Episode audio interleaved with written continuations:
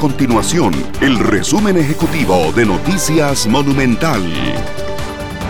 Hola, mi nombre es Fernanda Romero y estas son las informaciones más importantes del día en Noticias Monumental. En la última semana la cifra de casos de COVID-19 se ha mantenido estable, es decir, que el promedio diario de contagios no sobrepasa los 3.000 casos. Sin embargo, este panorama no es el mismo en los indicadores de hospitalizaciones y decesos por esta causa. Actualmente, 1.470 pacientes están internados, de los cuales 534 están en una UCI. Costa Rica oficializó este martes su ingreso a la Organización para la Cooperación y el Desarrollo Económico tras más de 10 años de discusiones sobre la importancia de esta adhesión.